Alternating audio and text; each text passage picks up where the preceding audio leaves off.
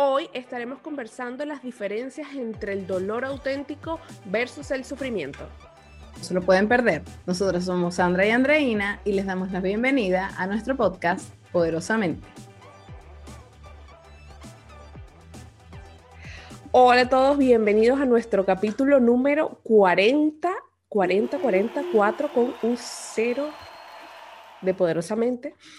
En esta ocasión vamos a estar trabajando el tema del dolor versus el sufrimiento. Es decir, ¿qué significa el dolor? ¿Qué significa el sufrimiento? Visto como desde un punto de vista eh, más en detalle, porque ustedes me dirán, bueno, dolor y sufrimiento son lo mismo, eso se parece, es un sinónimo.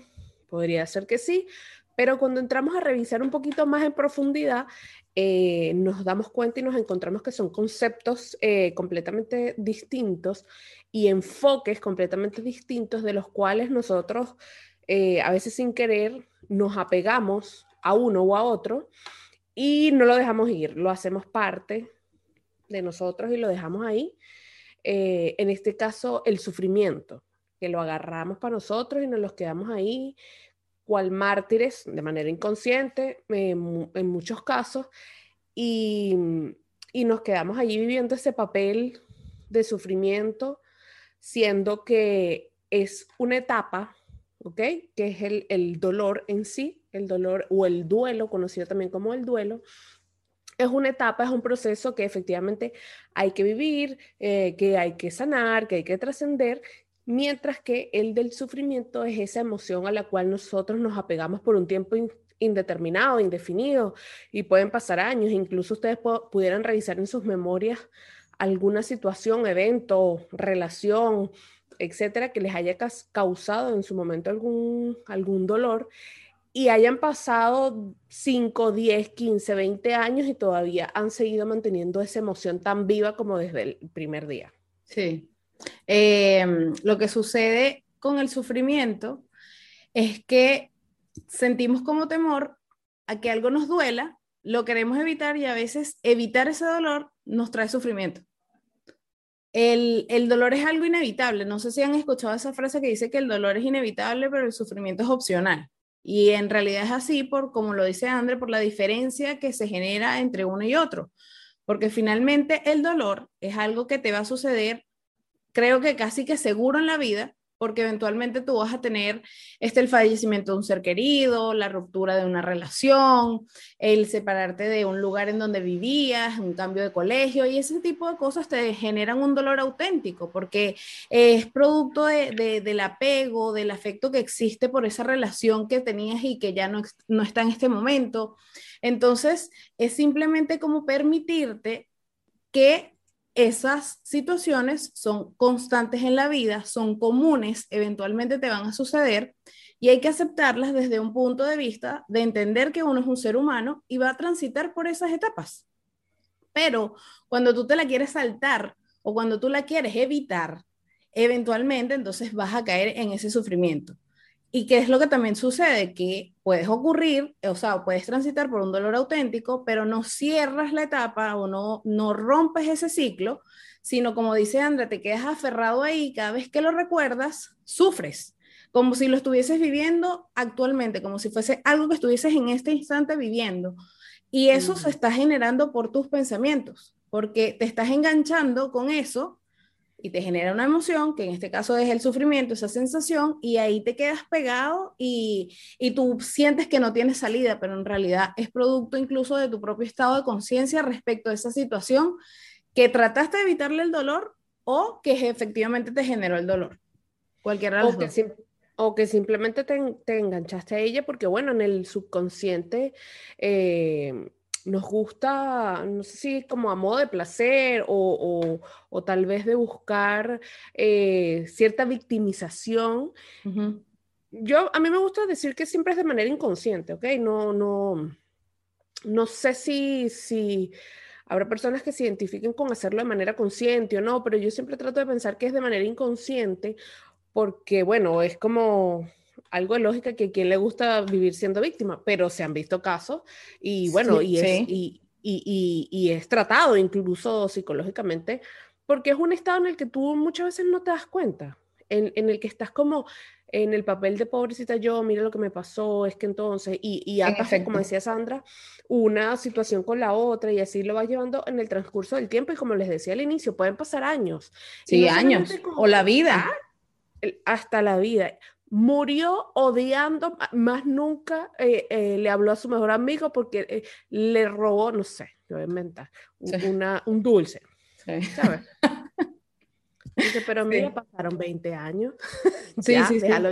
Pero tú sabes que existe algo que se llama el cuerpo del dolor, que es, es como es como una adicción al final. Es como cuando tú estás tan acostumbrado o tu cuerpo y tu mente está tan acostumbrado a esa sensación que tú sientes que no puedes vivir sin ella. Entonces tú constantemente te mantienes en que, ay, sí, es que Andreina contó en una oportunidad sobre a una persona que estaba viviendo por un proceso difícil porque parece que su pareja había fallecido bueno, y ella empezó a ir a un psicólogo, a un psiquiatra, la medicaban, etcétera. Y cuando estaba a punto de decirle, mira, ya estás dada de alta, ella como que empezaba a escuchar música triste, dejaba sus medicamentos, como que se volvía a meter en la historia porque estaba adicta a esa situación, hasta que ella misma cayó en cuenta en que, ¿qué estoy haciendo?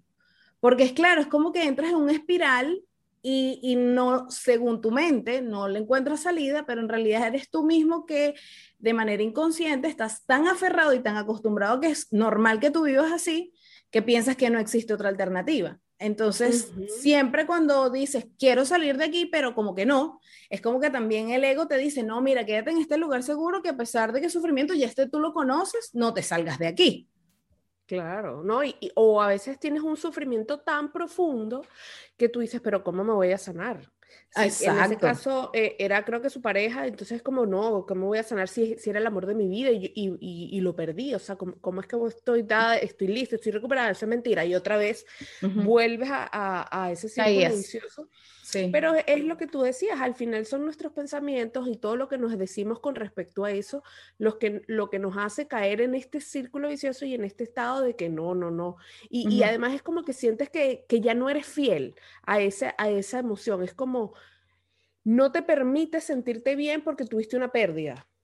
Sí. O no te, no te permites, no sé, celebrar un cumpleaños porque eh, eh, hace una semana, no, no, te, no te voy a decir una semana, pero hace como un mes perdí ¿Alguien falleció? un año. Sí, sí, sí. Claro, y porque, porque hablar del duelo, o sea, es, es, como les decía al inicio, es una etapa que, que, hay que vivir y que decía Sandra, no, no, no hay que saltársela, no hay que evitarla, no hay, aunque inconscientemente a veces nuestras emociones no, nos lleven a, a, choquearnos y a bloquear esos momentos. Porque no te eh, quieres sentir mal porque no te quieres sentir mal, mal, porque no quieres asumir que es la realidad, porque no, no a veces nos cuesta entender cómo es que suceden eh, las cosas. Eh, muchas veces son de manera inexplicable y eso es lo que hace como el choque tal vez un poco más grande en el que no, no querramos entrar en razón porque parece irreal. ¿okay? Sí. no, no, sí, sí, ah, siempre, sí, sí, sí, tú, no, tú. No, es que, es que quería hacer alusión a algo interesante. De esto justo eh, me, surgió en razón de lo que estamos conversando, porque quizá también es que uno tiene como muy encasillado, etiquetado en que eh, pasar cosas malas es malo. O sea, como que ciertas situaciones son malas, yo, o sea, así es, así es la idea. Como que yo etiqueto a algo como malo y yo no quiero pasar por eso. Como si eso fuese algo en detrimento tuyo. Pero en realidad es el 100% de las veces así, porque no sé si les ha sucedido que a veces en esas situaciones de dificultad o de dolor, uno explora cosas que ni siquiera tenía idea de que tenía dentro e incluso te generan impulsos a, generar cosas mejores de lo que ya estabas haciendo anteriormente. Entonces es como verlo así como con recelo, como que no, mira, mantente tú allá, como que no, no, no, mira, mira las creencias que lo llevan a uno a qué cosas pensar. Por ejemplo, yo siempre he querido tener un perro, pero a mí me da miedo. ¿Sabes por qué me da miedo? Porque yo pienso, bueno, obvio no, no pienso, sino yo estoy segura que se va a morir. Entonces, yo digo, no, yo para qué voy a pasar por ese dolor, prefiero evitarlo. Entonces, claro, me dirán, bueno, Sandra, no podrás hablar con nadie en, el mundo. Yo le digo, bueno, no, para mí es distinto porque una cosa es que yo caí aquí y me tengo que relacionar con otros. Pero yo estoy tomando la decisión de tener un perro, el que sé que se va a morir. Imagínate, yo no estoy pensando en todas las alegrías que me puede dar, sino como en eso. Y, o en que te vayas tú primero que el perro. Exacto. O sea, tantas cosas que, que, que, en realidad pueden pasar. Entonces, qué impresionante la mente. mira de lo que yo me puedo cohibir por ese miedo a evitar un dolor que no sé ni siquiera cómo voy a manejar, porque también me estoy poniendo en el futuro y diciendo, yo voy a tener un perro, se va a morir y voy a sufrir y me va a doler y no lo voy a poder superar y ajá. Claro, y le pasa mucho a la gente, sobre todo cuando es el segundo, cuando es el segundo perro. Claro, es, es, como ese temor a pasar por lo mismo por lo mismo otra vez y, no. Yo siempre, haciendo un paréntesis, yo siempre, o sea, no es que pienso mucho en eso, pero ahora que estamos en este mundo como del despertar espiritual, ¿verdad? Sí, sí he analizado un poco ese tema porque, bueno, yo tengo dos y, y claro, ya mi chiqui ya tiene nueve, nueve años. Aunque igual dicen que los, los, de raza pequeña y sobre todo los poodle duran muchos años. Em, o sea, para mí es como inevitable, esa sensación de miedo que dices tú me pasa eh, con, con, él teniéndolo, porque no sé, siempre pienso que se va, se, no sé, se, escape, se, algo suceda y es como, como tratar de incluso em, enfocar tu emoción a, a, no, a no atarla a ese sufrimiento sin que nada haya ocurrido en primer lugar. Partamos por ese punto. Exacto. Y yo desde ahora lo que hago es que de manera consciente agradezco cada oportunidad que tengo de, de, estar con él. Sí, y, y, como de disfrutar de manera consciente, porque no es que durante los ocho años anteriores yo no haya disfrutado. Sí, obvio. Pero, eh, me sucede que ahora como que lo vivo más y, y lo observo, eh, incluso como que trato de guardar o, fotografiar en mi memoria más que nada esos, esos momentos que haciendo consciente también que no van a ser para siempre, que él en algún momento, o, bueno, o ambos, o yo primero, que era lo que yo te decía a ti, Exacto. Eh, vamos a, despegar de este mundo terrenal. Y, y, de cierta manera para mí ha sido como, como una cierta preparación y estar consciente que esas son cosas que van a pasar. Y que evidentemente, eh, bueno, cuando toque el momento, sea de tu mascota, sea de un familiar, de un ser querido, un amigo, una persona muy cercana, o lo, o lo que sea, eh, es un proceso, el duelo es un proceso y hay que vivirlo. A algunas personas le toma más tiempo o menos. no, no te sabría decir una fecha exacta, no es que te tiene que durar una semana. Yo, creo que eso es muy individual, es muy personal. Muy personal. Sí. Sí, y también depende de la conexión que hayas tenido con la persona, o sea, muchas cosas. Sí, claro. con la mascota. Claro. Eh, pero eh, lo importante es que puedan ustedes diferenciar que cuando ya ha pasado un tiempo considerable para cada uno de ustedes, ah, habrá gente que dirá, bueno, pero es que para mí tengo que guardar luto 10 años. Bueno, hay que, hay que revisar si efectivamente es tu dolor genuino de ese momento, de la pérdida, de afrontar ese momento, o realmente es que ya te has venido pegando a esa emoción, que no sabes cómo abandonar ese cuerpo del dolor, que era lo que explicaba Sandra, y que lo que has hecho es mantenerlo durante el tiempo aferrado allí a esa emoción, a esa persona, a ese, a ese ser querido, o incluso esas cosas materiales también pasa, bueno, yo les he contado, creo que les he contado, no sé, que yo tengo mucha, mucho apego con las cosas, más que por lo material, es, es como por lo sentimental. Eh, esas son cosas que también yo he podido experimentar un, un, cambio, bueno, porque lo he ido tratando a lo largo de este, de este camino del coaching. Y, claro, tú, tú, vas entendiendo y vas soltando cosas y, vas ampliando como, como tu panorama, vas ampliando tu, tus ideas y todo, que te hace entender y valorar mucho más las cosas, em, más que por, por el material en sí, sino que bueno, así es la vida, fluyen las cosas, las cosas van, las cosas vienen, y igual eh, los seres humanos estamos acá por un tiempo, o sea, lo único que tenemos seguro, los seres humanos o los seres vivos, digamos, es la muerte. Y yo a eso le agregaría además que lo único constante es el cambio. O sea, si tú quieres quedar pegado en que antes fue mejor, en que el futuro también va a ser mejor, sin tener certeza, porque ya lo pasado está, no lo puedes modificar. Si tu interpretación y el sentimiento que tú sientes sobre esa situación pasada, eso sí tú lo puedes modificar y cuánticamente vas a sentir la diferencia energética que te genera esa sensación que tú tienes aferrada de un sentimiento y con un pensamiento de algo que ya sucedió. Lo mismo hacia el futuro, porque ya tú al cambiar las perspectivas, como dice André, ves las cosas distintas. O sea, al ella tener inicialmente a su perrito, por ejemplo, bueno, lo veía, lo quería y todo, pero ahora teniendo ciertos conocimientos es como distinto la manera en que ella probablemente va a afrontar cuando él parta o cuando deje un trabajo o cuando, no sé, este, cambie de trabajo, de, de un empleo, de compañeros, etcétera. Es que al final es como querer tapar el sol con un dedo. No, yo voy a evitar el dolor yo voy a evitar el dolor. Entonces, es que tú cambias como una cosa por otra, porque, por ejemplo, hay personas que te dicen, yo no voy a tener pareja, o yo no voy a tener una pareja estable, ni me voy a casar, ni voy a X, X, X, porque yo me voy a evitar ese sufrimiento de la gente que cuando tiene familia, que si se divorcia, entonces tienen otros tipos de dolores, que es al final porque me siento sola, porque no tengo pareja, porque tengo algo dentro de mí. Entonces, es, una cosa que volvemos al ciclo, o sea, a mí me gusta mucho una película que se llama Intensamente. Es de Disney. Es de, bueno, es de Pixar, creo que es. No, bueno, ahora no recuerdo. No me acuerdo. Pero es una, una, película infantil que yo realmente cuando la vi dije, bueno, maravilloso este mensaje para un niño. No sé si, si realmente les llegue tanto como por lo menos a mí, que, tengo mi niña por dentro. Eh, pero el, el mensaje final de la película, o por lo menos lo que a mí me hace entender, es que existe la tristeza para algo en tu vida que generalmente uno está buscando como con mucha ansiedad estar feliz, estar alegre y todo tiene que ser así.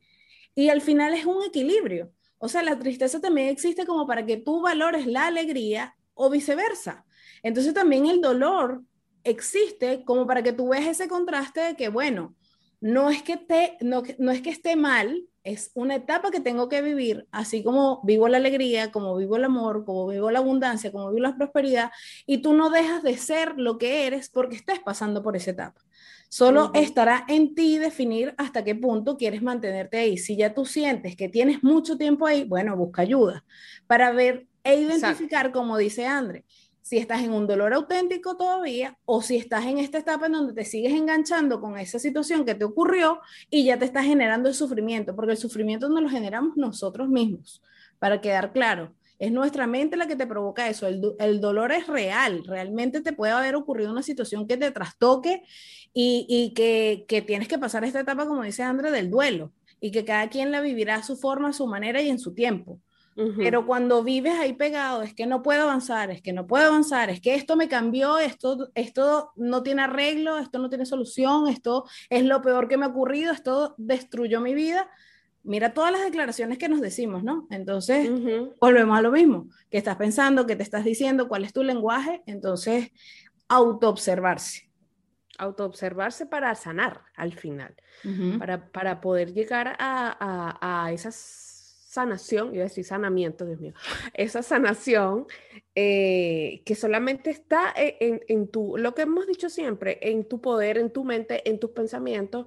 Lo que pasa es que, como decía Sandra, buscando la ayuda o la orientación adecuada, puedes, puedes enfocarte y darte cuenta dónde está, dónde está el meollo del asunto porque pasa el tiempo, pasan los años y si tú sigues aferrado a esa, a esa emocionalidad de lo que perdiste, de lo que pudiste haber tenido, de lo que fue pero que ya no es, pero entonces pasan, pasan los años y tú sigues enfocado en eso y como lo hemos dicho muchas veces, un pensamiento trae al otro, o sea, se conecta con el otro tan rápidamente como en 90, 60 segundos. Entonces, cuando tú menos te lo imaginas, ya te estás creando la historia nuevamente, o sea, de, es que lo perdí, es que se fue, es que yo me acuerdo cuando era. Es que me dejó, es que me mintió, es que me traicionaron. Es Exacto, y así vas pegando uno y, entonces te empiezas a recordar que cuando, cuando era joven, cuando era pequeño, que cuando, y, y, bueno, cuando terminas em, ese, ese momento, ha pasado rato, unos 30 minutos, y tú estás metido en un huracán de emociones y de pensamientos que obviamente te van a traer tristeza, eh, melancolía, anhelo y, probablemente llanto. O sea, entonces, ¿qué de bueno te trae eso? ¿qué de productivo? Entonces, yo por lo menos mm, siempre como que la invitación, una vez pasado el proceso del duelo, repito, y del dolor auténtico que mencionaba Sandra, eh, ¿qué recomiendo yo para esos casos? Bueno, primero, eh, lo importante, buscar orientación, buscar ayuda, conocer este tema, autoconocerse, hacerse este autocuestionamiento. Y, y en segundo lugar, ir transformando esos pensamientos, ir transformando en, es que yo pude haber, es que lo que vivimos, es que lo que con, oye, recordando momentos gratos.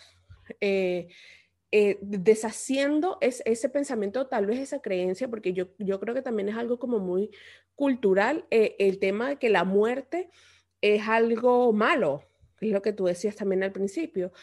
¿Cómo nos relacionamos nosotros con la muerte? Fíjate que hay países o culturas en el mundo en que la muerte es la fiesta. Claro, la conmemoran, la... Sí, sí, sí, sí, sí. Por fin se van de este mundo de dejar de sufrir. Bueno, también depende de lo que cada uno crea, ¿no? Sí. Pero por fin se van de este mundo o, que, lo que viene es a sufrir, van a un, a un mundo mejor, no sé. Claro, o, o, de repente, bueno, sí, tú piensas que sí, se van de este mundo, pero no dejan de estar contigo, sino más bien pueden estar hasta más presentes porque, bueno, ya no es físico, entonces no lo separa como una distancia, ¿me entiendes? Una ciudad. Eh, es que es cuestión finalmente como yo creo que hemos dicho muchas veces, de las creencias. Porque tú efectivamente puedes estar por una situación, vamos a ponernos sin, sin, sin entrar mucho en detalle, una infidelidad. Ajá, bueno, ok, te fueron infiel, sea hombre, sea mujer, lo que sea. Eso te dolió. No vamos a analizar de que la persona simplemente hizo, sino que, ok, vamos a encontrar que es una infidelidad porque una persona que en la cual tú habías tenido un acuerdo emocional, este, se involucró con un tercero. Perfecto. Eso te dolió. Pero cuando estás tú en sufrimiento, cuando tú vuelvas a vivir la escena y la vuelves a vivir y la vuelves a vivir, entonces es como que te fueron infiel tantas veces tú piensas en que te fueron infiel. Entonces la infidelidad pudo haber ocurrido una sola vez, pero tú cada vez que la piensas, cada vez que la piensas, cada vez que te enganchas y que se te genera la emoción, todas esas veces, según tu mente, te han sido infiel. Entonces tú te quedas ahí clavado, tú, porque al final los demás seguirán haciendo lo suyo.